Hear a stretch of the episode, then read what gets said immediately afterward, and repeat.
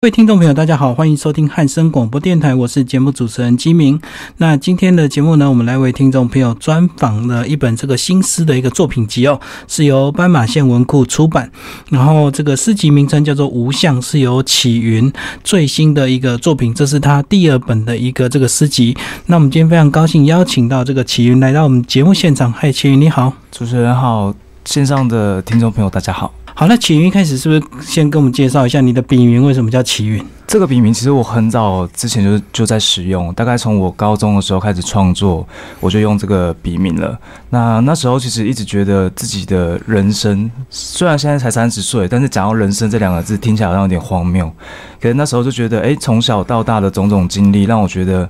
仿佛过去的那十几年都是很崎岖的，我走在一条崎岖的道路上。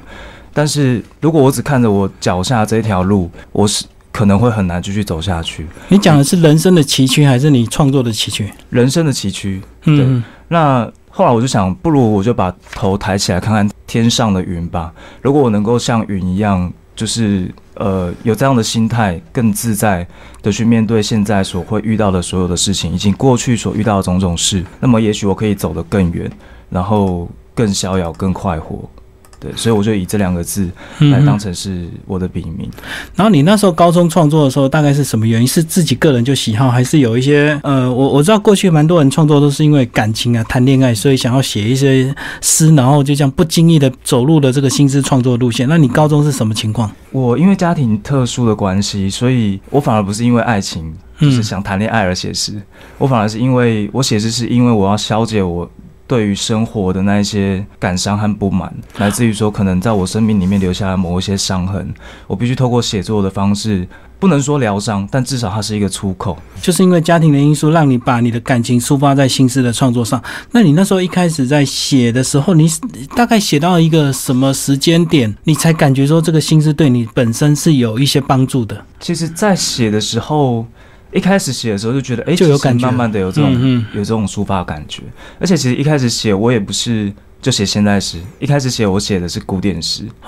就押韵那种，对对对对对，古典诗。可能是因为以前就是受到了 古典的训教育，对对对的训练，所以常写古典诗。那后来是因为高中在网络上参加了诗的论坛，然后也认识了很多写诗的朋友，那就开始慢慢的对呃现代诗产生了兴趣，就把因为我那时候高中念的是台南二中。是台南人，我就把学校里面没事的时候，就把所有的诗集一本一本的借出来，然后一本一本的看过。我觉得那那个时候那个时间对我来讲是很幸福，然后它也变成了是日后我在写作上面的一个无形之中的养分。嗯，即便我现在早就忘记我到底读过了什么，对，但是它无形中成为了写作的养分。到了大学之后，就开始立定就从事这个中文国文相关的科系嘛。呃，对我高中的时候，其实就已经决定好我要念的是中文系，但呃，这当中会遭遇到一些跟家里面的的就经济考量了哈。对，没错。那到了大学有没有这个进入更好的一个环境，就会找到更多像你这样的一个喜欢创作的朋友，包括这个大学的，我相信这个诗社一定也是非常盛行，对不对？其实我那时候念大学的时候还好，反而有点失望。就是呃，以前高中的时候会觉得说，哎，我我这么喜欢创作，我读了中文系之后，势必可以从中文系里面得到更多写作的养分。可是后来才发现，中文系的训练跟我所想象中的训练其实是不一样的。也就是说，中文系的是强调古典的研究的通识的这些训练，但并不是针对于创作上面的训练。但是，当然多年后我再回来回过头来看大学这一段。还是会发现，他隐隐然对我的写作上面的培养，呃，是从侧面的、从底层的一个累积跟扎实。对，所以我觉得是如何去看待过去的每一段经历。在写作上，在生命上留下什么样的养分？所以在那当下，你可能在呃上课时间会感受有一点痛苦，因为毕竟他跟你创作是不一样的路线，对不对？可是多年之后才发现，其实古典的一个训练还是对新诗的创作是有帮助的。对我自己会有这样的感觉。可是那个大学不是应该蛮多这个社团？你有参加相关诗社吗？我大学时候到大二的时候，我跟亮宇。还有一些不同学校的诗人朋友组了一个跨校的风球诗社，嗯，那可是我们自己学校里面的那个诗社其实快倒了，只只剩下两三个成员这样子，其实做不太起来。那那时候会做跨校的这个校园诗社的原因，其实也是因为这一点。那时候的诗社，大概十年前的诗社跟现在其实是。呃，差距很大的。现在可能看似每间学校师社很蓬勃发展，嗯嗯，可是，到十年前，其实几乎每间学校师社是很苦苦支撑的。因为过去比较没有网络，所以大家是只能呃关在自己的环境里去创作，那没有交流机会，当然整个诗社就不会兴盛起来，对不对？对。而且会喜欢创作新诗的人，其实真的是非常少数。在大学里面，有可能又是异类，对不对？对。在同学里，可能大家也觉得你们很怪，因为毕竟这个要从事新诗创作，有时候这个一些先天的敏锐或者是后天的敏锐都是需要的哈，因为随时要去把自己的心思呃放在你的观察或者是放在你这个想要创作的这个题材上面，这样。对，有时候诗人变成是一个同学嘲笑你的一个绰号的方式。嗯，哎，诗人来了，诗人来了，这样。而且如果是男生写诗，可能又被笑得更严重，对不对？因为如果女生，可能大家还不太会去觉得，觉得女孩子真的会写诗，还蛮，还还会蛮有那种想象空间。男生就会觉得比较那个。他们就会问我说：“你到底靠着这个东西，就是交了多少个女朋友？”这样。哦，就是把妹绝招，就是对对对对。然后这个后来这个也念硕士相关的，一直到现在你在呃政治大学中文所哦念博士班，然后目前三十岁。那过去呢呃从你这个毕业一直到硕士博士也得过不少的奖，对不对？包括这个全国优秀青年诗人奖以及创世者诗集的一个纪念诗奖。来帮我们介绍一下这个你从毕业之后开始写的，一路从大学一直到现在念博士班，你的写的一个呃应该是说创作的一个方向，你个人感觉有没有一些跟过去？高中、大学会有一些差距，因为你开始慢慢也是有一些生活上的压力，对不对？嗯，呃，我觉得其实有了，包含说两千零九年的那一本《回来》，它其实是收录我高中到大二的作品。那那本作品里面，其实当然它很不成熟啦，包含说在议题的处理，或者是说在把它编辑成一本书的过程当中，它并不是那么的有系统性的、经过整理性的，只是单纯我我想要收什么，我就把它放进来。嗯，那这本无相。跟那一本不同的是，其实每一集每一个系统彼此之间是其实是可以互相呼应的。然后这些年来，我也尤其是这最近五年，我开始呃往把宗教的一些意向，佛教、道教的意向。纳入到呃新诗写作这这个呃领域来，尝试去做主题上或者是意象上面的翻转或尝试。对我觉得这是跟过去那个两千零九年的自己在写作上最大的一个差别。嗯嗯，对。那是什么时候开始会去接触到佛教呃道教这些的意象？包括你这个这本书的书名叫做《无相》，也是取自是《金刚经》，是不是？对。那呃，因为。从小经历的关系，因为我妈妈在精神上面有一些疾病，嗯，然后呃，因为我爸爸后来也也身体上也出了一些状况，这样子。所以从我国中开始，我其实就会自己去接触佛教的经典。嗯，可是那个经典并不是说我我借由念经去希望得到什么功德，而是我想要知道说，在佛教哲学里面有什么样的解释可以来解释我现在当下的处境跟我所遭遇到的事，这一切的原因到底是什么？就是为什么你会有这样的环境？那你的同学或者你的朋友却没有这样？对对对对，那时候会觉得很不公平，为什么我的跟别人的那个基准点是不一样？然后后来。呃，在我大学的时候，开始对人生的存在产生了一种焦虑感。我不知道为什么人必须要活着，为什么人必须要受到这么多难堪的事情。于是后来我就在大学大五的时候，我延毕了一年，让自己去流浪了两个月。嗯，然后就只是为了去找寻所谓人生的意义。可是这两个月我只换到一个答案，那个答案就是人生的意义只在于你做这件事情的当下，它自然而然就产生在那里。嗯嗯，而当你事后回过头去检视这一段人生经历的时候，你才会自己帮他整理出哦，那一段原来人生意义就是这样子，而不是先设立好我想要成为什么样的人，才去做最后去做这些事情。所以后来陆陆续续的，我也不只是呃宗教的哲学，可能中方西方的各种哲学书籍，我也都去接触，都去读。那他其实不是因为我想要知道这些，而是。我最终的目的只是为了要解决我的生命的那个焦虑感存在的焦虑感，嗯，因为可能在某一些时期，佛教的哲学可以说服得了我，给了我一个解释。可是过一段时间，我可能又掉到更深的那个情绪当中的时候，嗯，这个解释又不行了，我必须要再找另外一个解释来说服我自己。嗯，对，所以就是一个不断的推翻自我的一个过程。对，所以这样子，以你这样子呃讲来，就是一路上其实生活都过得比较辛苦，包括你本来的环境以及这个后来你这样子面对的这一切。可是我觉得，如果说以这样的状况，其实有些人他反而他的反应啊，他会可能会决定走另外一条路，就就是他一定要赚大钱，赚大钱来不要让人对你有一些偏见，或者是觉得你同情你这样子。那为什么你那时候没有决定走商业这条路？这样？当然，一个很大的原因是因为我数学不好了，所以所以我念了中文系。但是有人说过我是一个很自私的人，我后来想想，其实也对，嗯因为包含说我高中的时候有考虑要去考警察这件事情，因为毕竟警察是一个相对稳定的工作，你也可以给家里一些基本的照顾这样子。但是因为家庭也反对，他们觉得当警察太危险，嗯嗯然后作息也不正常，也希望我大学毕业之后就不要再读了，就赶快去找个工作。嗯可是这一路上我还是坚持，就是我想要继续在学术或者是在中文这一块领域继续去发展。所所以从某某种程度上来讲，我的确是自私的。嗯，可是那个自私是希望将来有一天，如果我可以在学院里面拿到一个地位，或者是我可以在这个领域里面。呃，得到某些资源的时候，我可以反过来去好好的照顾我的家人们，嗯而不是线下去牺牲。好，那我就大学毕业去找个工作，可是我可能只能领在台南，我可能只能领两万出头块的薪水。那我可能连自己都照顾不好，我要如何去照顾我的爸爸、我的妈妈，乃至于未来成成就一个家庭？嗯嗯所以对我来讲，其实那时候是有点像是一种赌注。我赌了这条路，那我既然赌了，我就必须把它走完，而且必须把它走到好。而且这个赌注是算是比较长远才会看到结果，不像当下说你马上考上警察，你就会马上有个稳定的工作这样子，对，没有错。是需要时间，然后一直去累积你的能量，或者是能累积你的这个创作实力这样子。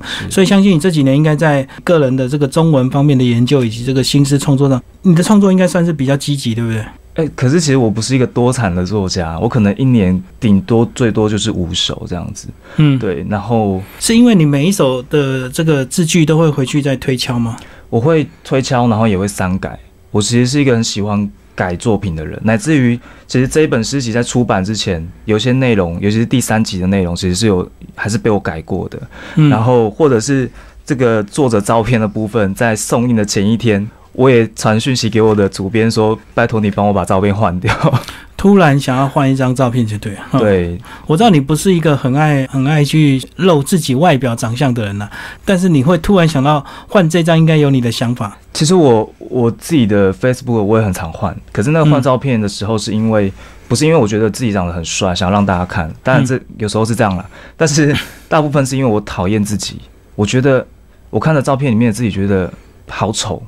觉得就是不喜欢，于是我换了另外一张新的。就是看自己的照片看久会讨厌，所以你就换一张新的，重新来认识你。对，然后后来换这一张，其实也发现，哎、其实隐隐约约跟诗集的名字无相是，其实是蛮贴合的，因为其，实照片遮住了。对没有把脸给露出来，也是一种无相的表现。这样，好，那既然讲到我们的书名，就帮我们来介绍为什么取无相，好不好？其实一开始我在考虑的两个名字，一个叫做透明经，经是经书的经。金刚经的那个对，《金。刚经》的经，那获取透明经，是因为这本书里面有一百零八首的，呃，对对，嗯。祖师时光林场的部分，它原名就叫透明经，因为它里面有一个主角叫做透明的人，嗯，那这一百零八首就是从透明的人去贯穿所有的全部。可是后来当我在整理成集的时候，发现其实不止这一百零八首，包含集一的十二首，集二的十四首讲感情的，其实都可以用无相来统合这三集的所有的内容。呃，六祖坛经说无相就是于相而离相嘛，你离开那个你所看到的境的外相，而去探讨所有外相里面的本质，那叫离相，那叫无相。所以无并不是消解，不是完全没有，而是离开我们所以为的、我们所看到的那个我们所在当下所下的那个价值判断的东西，而用一种距离去重新看待原来的那样物体。嗯所以这三集的诗作，其实某种程度上都蛮贴合无相这个主题。所以后来我决定，我还是用无相来当成是这本诗集的名字。然后这个里面就分为这个呃三个部分嘛，哈，集一就是这个重音聚集，那集二就是一节将至，那集三呢，当然就是这边蛮多篇幅的叫透明的人，就是世间林场。是那是不是就先帮我们来先把这个三个这个部分先稍微介绍一下，你为什么要做这样的一个排序，好不好？其实这蛮有趣的，重音聚集，其实我自己的解读是，就是当你坐下来的时候，面对你自我内心的时候，其实你是处于一个重音聚集的状态，你是唯一一个声音，嗯你是唯一的声音。而这个唯一的声音的意思是说，你要倾听你自己内在的声音，而不是去受到外在的种种声音的纷扰。然后受到他们的牵引，而当你静下来了，来到极二一节将至，这个节其实有两个意思，一个是时间，在佛教里面节就是计算时间的单位，嗯，另外一个部分我们后来被衍生出来当成是劫难，灾难，嗯，对，所以一节将至代表说一节过去了，有一段时间将要过去，但是有一段时间又将要来了，嗯。而你现在处于那个时间流失的端点，回过头去望往前看，然后你可以知道说，诶，时间的成毁跟你得到什么，失去了什么。而来到了世间林场的时候，他基本上讨论的是一整个的空间，嗯人间的空间。所以，当你的你坐下来、静下来，倾听自我内在时间的流逝的时候，你的时内在时间跟宇宙时间合为一的时候，你就可以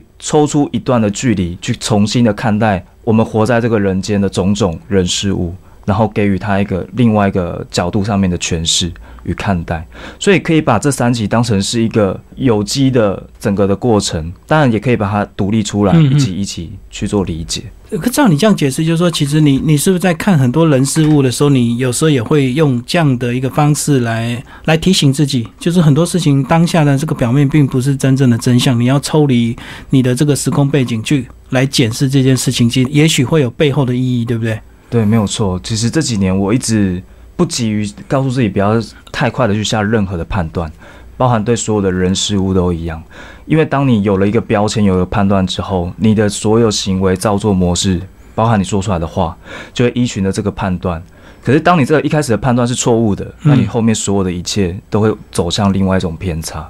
对，所以我其实也是一个不喜欢争辩，然后平常也不喜欢说话的人，因为我喜欢观察，因为我觉得大家都太急了，嗯现在的大家都太急了，而每一个人都希望被别人理解，可是我们不能说绝对，但是我觉得大多数的人只在乎自己而已。即便我们说我们在乎别人，可是那个在乎可能只是只是。有时候是一种同情，有时候是一种怜悯，有时候是当你可以的时候，当你有余裕的时候，我才有办法去关心他人，嗯嗯，而对他人产生更多一点的理解。这样子你会不会在你的朋友间或者是你的家人间觉得你又太慢了？太慢会啊，他们会觉得我太慢了，包括我的感情呃几段感情的对象，他们会觉得大家的那个人生都走得很快，都很快嗯就可以得到某一种地位也好，或者是资源也好，可是你走得很慢，像瓜牛一样。对啊，就像你刚刚讲的，你一年才写五首诗，哇，真的是非常非常的慢呢。等于一首诗你要耗掉三四个月。对，因为会不断修改，但是其实还好的是，我下一本诗集的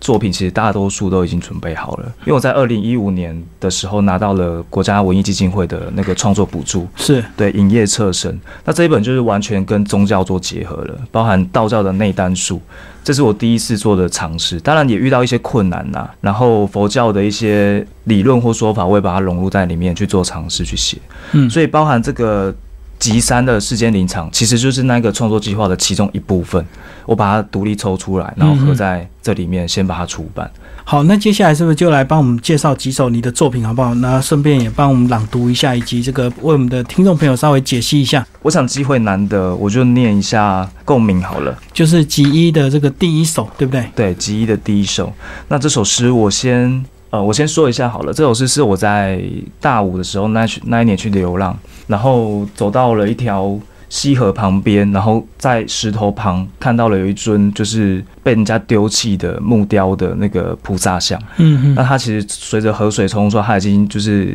那个上面的漆都已经斑驳不堪了。嗯对，所以我就坐下来跟那个菩萨像对坐，互相的对视。嗯那有那么一刻，我突然觉得四处漂流的我，跟这一尊被遗弃的菩萨像，仿佛有某种程度上的相像。在那一刻，我仿佛就是他，他仿佛就是我。嗯，我们各自有各自所必须经历的劫难，我们也有各自心中所怀抱的对这个世界的爱与愿望。嗯后，于是后来我回来之后，就写下了这首《共鸣》。对，那我现在就念一下这首诗：共鸣。偶然遇到你，在枯竭的河道，木头的香气染上我身，隐隐有木纹圈围我们的距离。你也在看我吗？像一处深潭，偶有巨石顽固在浅色处，久久不露潭心，就像看见自己身上的浅苔与孤峻。迟迟没有抵达更深而高且辽远的神市，重建起诸神的聚落，绝出浮长的爱，使世间一切不重要的都重要了。这使我发觉自己，偶然间与你对视的那个自己，竟有那么一点像你，有一点点斑驳的漆。这个，如果我们这个没有这个创作的这个习惯或一种感觉的话，其实它就是很呃，路边看到一个很平常的，可以说是垃圾，对不对？是。可是你却能够赋予它这样的一个呃，与它对望之后，你大概记得那时候对望多久？我坐了蛮久，我应该有在那边坐了两三个小时吧。嗯嗯，对我就是让自己，因为我以前有打坐的习惯，所以我就坐下来，然后对望了一阵子。我把眼睛闭上的时候，有某一刻突然间，它是一个很神奇的经验。嗯，听着风声呼啸，然后某一刻你觉得，哎，你就是在那个乱石堆中的那一尊木雕的菩萨，你满身伤痕，然后经期退掉了，然后你流落至此，你也不知道之后会被河流。当洪水来时，你又会被带到哪里去？可是此时此刻，你们两个就是一个木头，一个一个活生生的人，就在这边相遇了。你们仿佛交换了彼此的身份，在这个时候共有了同一个灵魂，然后继承了同样的一个悲怨。然后继续走下去，而且这一首就其实就呃蛮呼应你集一的这个名称叫重音聚集，对不对？在那当下，也许嗯有一些环境音的干扰，可是其实你的心灵整个是呃空灵的，整个是沉淀的，然后你可能只听到他在跟你说话而已。对，其实这个鸣就是共鸣，我跟这个木雕之间的互相的共鸣，它是一种。鸣就是音波的震动嘛，是共鸣。可是众音聚集，即便外面呼啸很多声音，可是其实我只听到了我跟这尊菩萨之间的这个连接。而且这个菩萨如果是摆在一般的这个寺庙里，在很多这个呃神像里，你或许不会特别有感觉。对，对不对？因为在那当下有这样的一个环境，然后让你哇激发这样的一个创作灵感，真的是很特别。那听众朋友有兴趣也可以找这本书来看哦。这个启云诗集的这个无相，我们刚介绍的是共鸣哦，是里面的呃重音聚集的里面的第一首的一个作品。好，那接下来我们来介绍呃极恶，好不好？一节将至，这个一节呢，是不是就是这个一节已经平淡了，另外一节又起的那种整个时空交错的一个当下，对不对？是，其实有一些朋友读过了这本诗集之后，告诉我说，我觉得你的诗集好悲伤哦。嗯，我说，可是其实里面还是有一些呃很温暖、很快乐的作品啦。例如我自己觉得九十八页这一首互射，互相干涉那个互射，互相干涉的互射，这并没有那么的难过或悲伤。也许在感情里面，有时候这也是一种默契。那我先念一下这首诗好了。互射，像是默契的沟通。当我们盈盈跳起舞来，在晨光中交换彼此的信念，相信孤独的身心具有疗效，可以全然地用你的治疗我的，像我们尽其可能的隐匿彼此的气息，于不其然间相遇，偶尔随着光影的挪移渐深，思绪近乎单纯，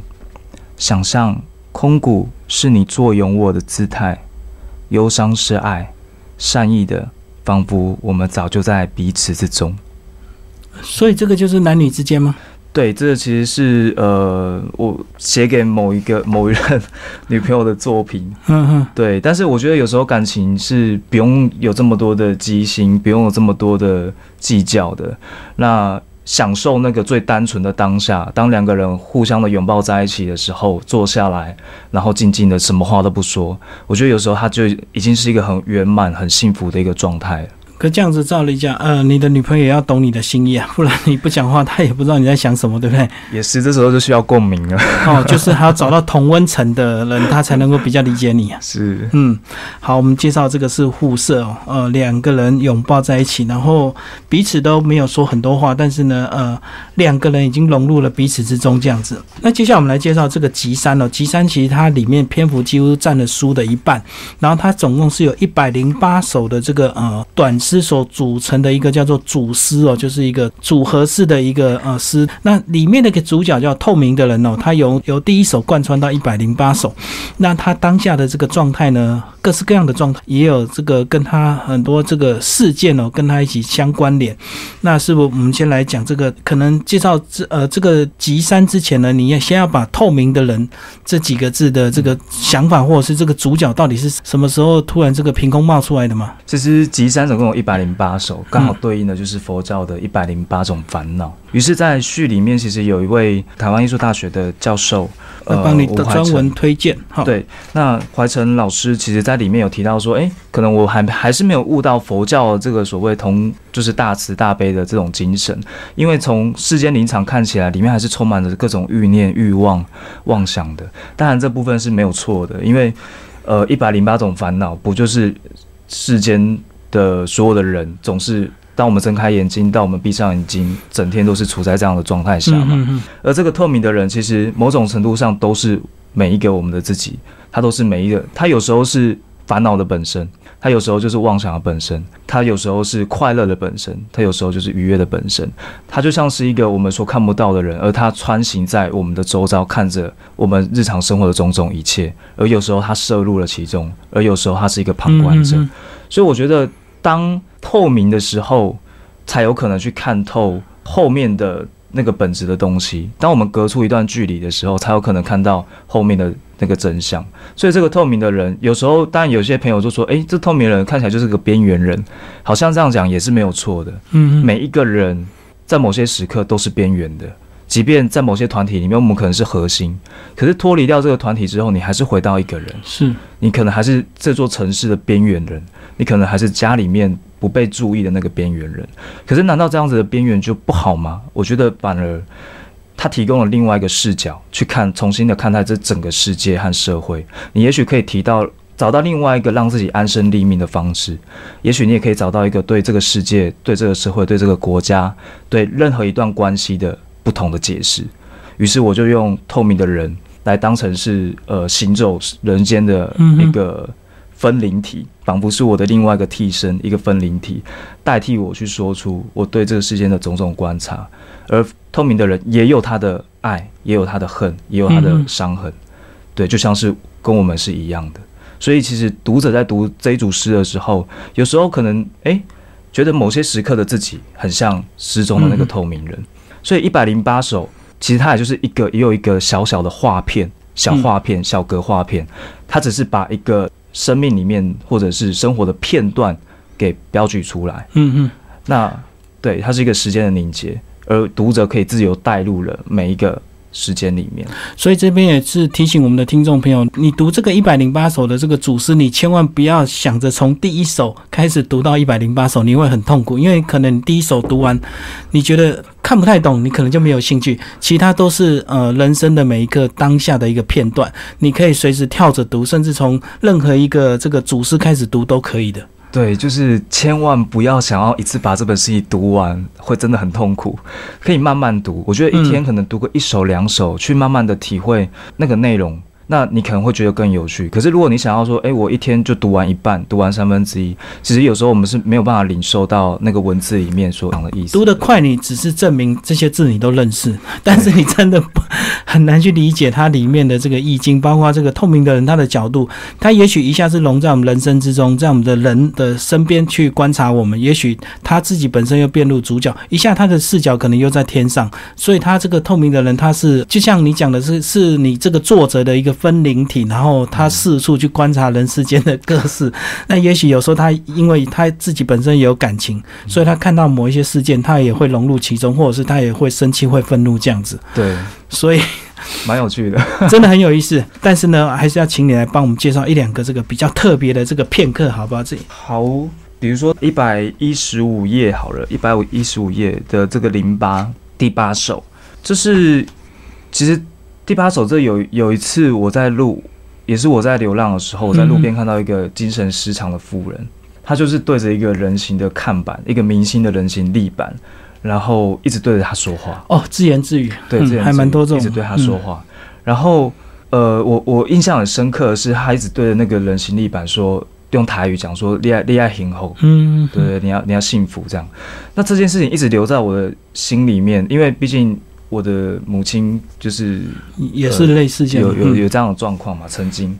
那后来我回来之后就写了这样的一首诗，我觉得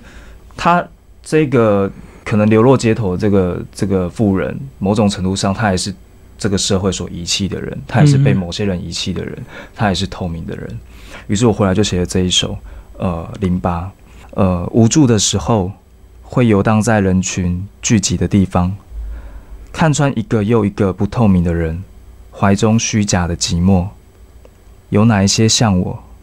透明的人，时常恍惚地对路边的人形立板说：“请你幸福，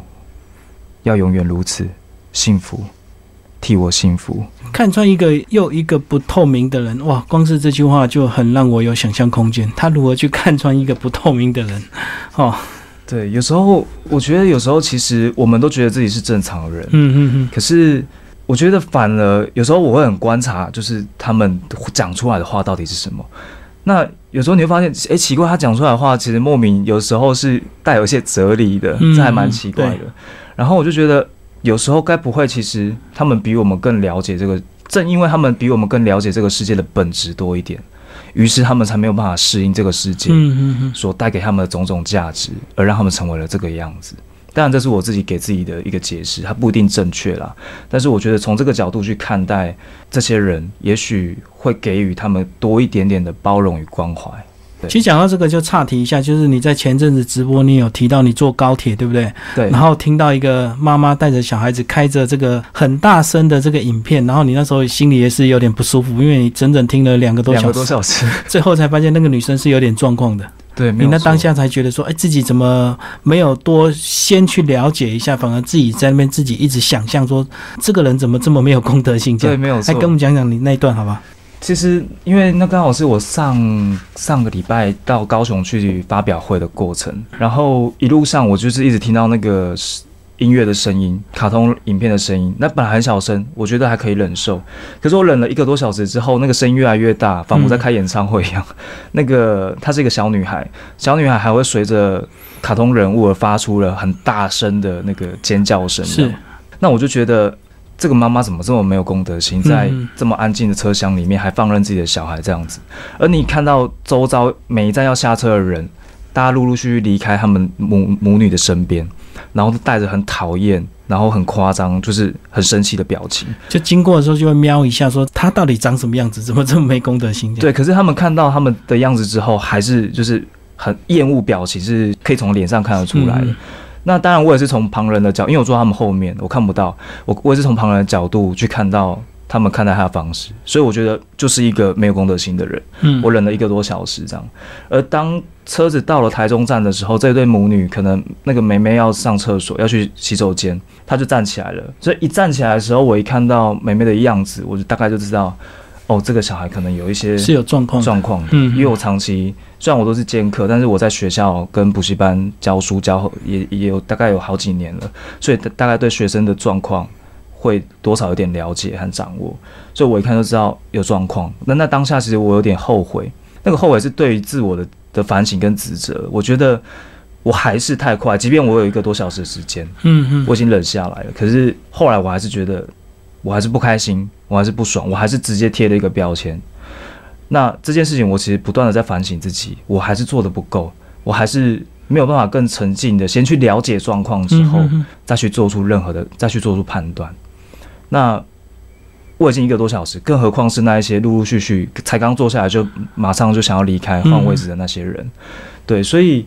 呃，其实也蛮符合无相这个这本诗集所要讲的啦，就是当大家可能为了我我这几年的观察，大家其实很怕人生是空白的，嗯我们都很怕空白这件事情，所以急于想要把这一面空白给填满。如果有一面白墙，四周都是白墙的房间，你会忍不住想要在上面贴上一些东西，画上一些东西，挂上一些东西去填满它。而当这个空白变成是我们的对事情的判断的时候，你也会急于想要赶快的去呃下一个判断，下一个标签。为什么？因为我们觉得